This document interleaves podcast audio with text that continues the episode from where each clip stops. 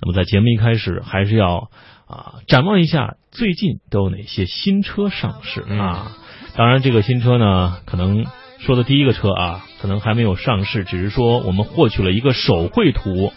就是来自于法国雪铁龙宣布，将会在三月份举行的日内瓦车展上展示一部全新的高级轿车 C 六啊，嗯，啊 C 五已经在车坛上驰骋了很久了啊，C 六怎么样呢？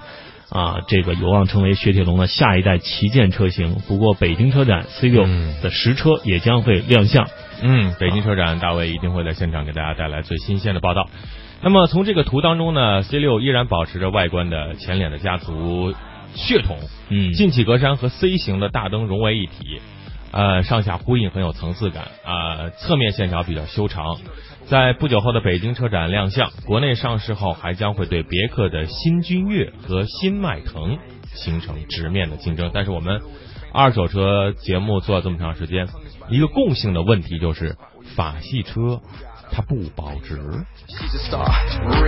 还是挡不住 C 五的底盘很坚硬啊。嗯，也是一个性价比很高的车型。嗯，接下来来看一看国产的车啊。原来我们说过很多次，就是吉利的博越啊。嗯，最近也是公布出了它这样一个新的价位，而且要在三月二十六号上市。嗯，新车将会推出三种动力九款车型，预售价是十二点九八万到十八点六八万元。嗯，在博瑞。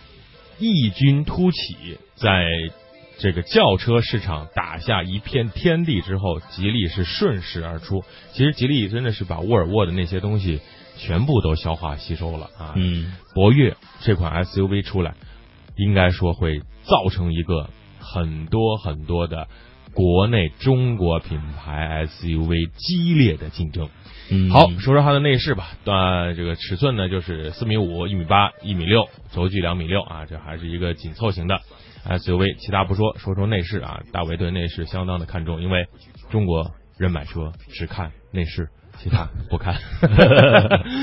环抱式飞机驾驶舱内饰风格，七英寸的液晶屏，苹果 CarPlay 系统。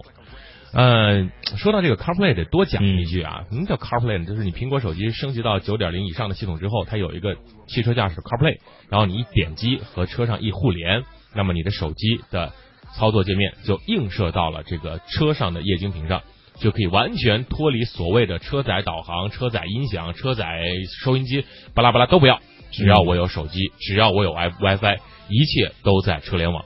这是一个趋势啊，CarPlay 非常好用。